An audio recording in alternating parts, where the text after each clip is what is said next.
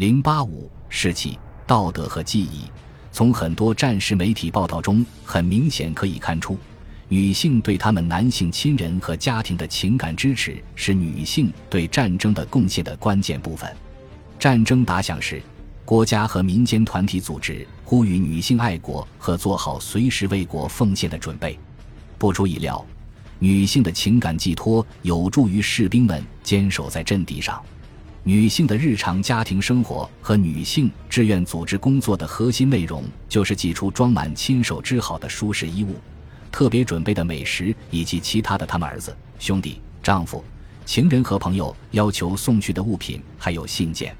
除了监管亲密关系，比如母子、夫妻关系，不用多说就会激发士气，不断的提醒着士兵们自己在为谁而战。许多妇女组织自愿支持那些缺乏家庭和团体关怀的士兵。在法国，这种亲密关系通过战争教母的形式准规范化。教母收养一名在前线的教子，并会像母亲一样为他们送去温暖。意大利参战后，一个同样的组织士兵教母出现了，并且成效卓著。意大利参战后的前十个月的时间里。热那亚的一个当地组织为士兵们寄去了二点九万封信。然而，这样匿名的关系纽带导致教母这一角色的性别意味在法国尤其如此。巴黎周刊上登载的广告中，一位士兵在一九一七年说：“我不需要袜子，但是很乐意与一位年轻、漂亮又深情款款的教母保持联系。”女性支持前线士兵。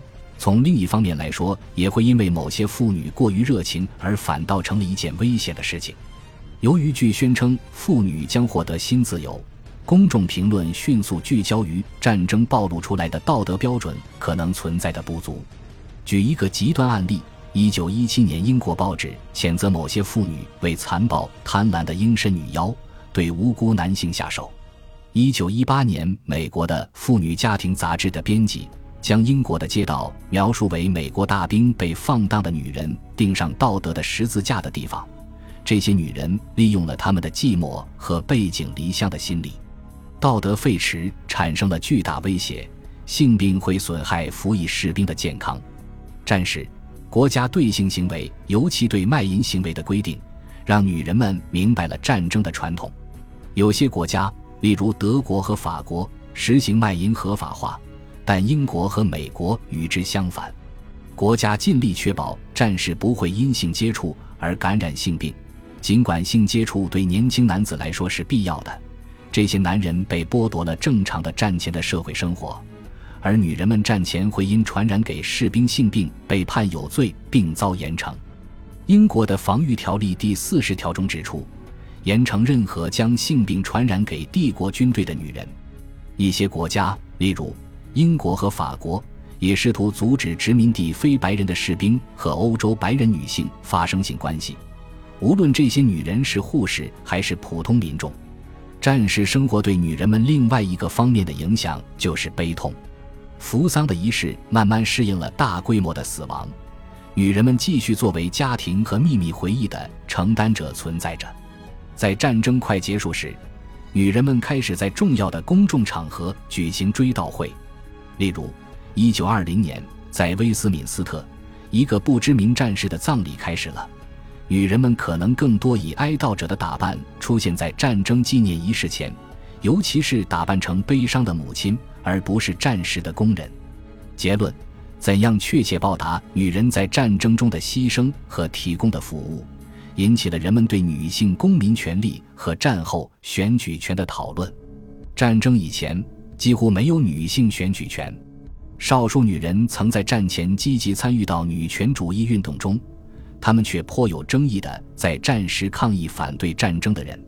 其他积极分子认为，战争给予女人为国家服务的机会。这些争论形成了一种思潮，在这种思潮中，女性的选举权在战争的最后几年里极大扩大，并且从那之后快速扩展。俄国和德国的革命政体可以毫无争议地保证女性的选举权。公民权利中死亡的扩张伴随着女人更多发言权的要求。战争之后，一些国家授予女人投票权，这些国家包括澳大利亚、比利时、英国、加拿大、捷克斯洛伐克、丹麦、爱沙尼亚、德国、匈牙利、拉脱维亚、北爱尔兰、波兰和美国。只有法国作为主要战争参与国，却坚决反对授予女人投票权，甚至立法机构也在讨论的措施，只给失去一家之主的女人家属票或为逝者投票。这些女人因此承担投票的角色。战前女权主义者的目的是获得选举权，现在由新的女投票人承担了责任，并保持质疑权。尽管社会政治和文化潮流都在瓦解性别规范和两性关系。然而，德国的本杰明·乔曼发现了一种模式，这种模式或许在绝大多数参与国中都是正确的。家庭作为中产阶级社交的重要团体，为资产阶级的男男女女们带来了稳定，而这些人正在应付由战争带来的改变。资产阶级思想中的核心价值观和文化习惯等，虽然不是毫无损伤，却在战争中极大的保存了下来。衡量家庭生活是否稳定的两个核心指标，结婚率和出生率也确实在战后得以恢复。公众鉴于战争造成的惨重伤亡，开始抱怨不愿嫁人的女性们。然而，一种社会文化期待，即女性应通过婚姻和母亲的身份来获得主要的满足，给各个阶级的女性带来了胜利。女工们发现自己和男工们一起被解雇。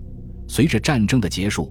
他们中的大多数人都不再拥有战时的职位和薪水，然而，对数以百万在战争中帮助维持国家稳定的女性来说，这段经历给他们留下了无法磨灭的记忆。恭喜你又听完三集，欢迎点赞、留言、关注主播，主页有更多精彩内容。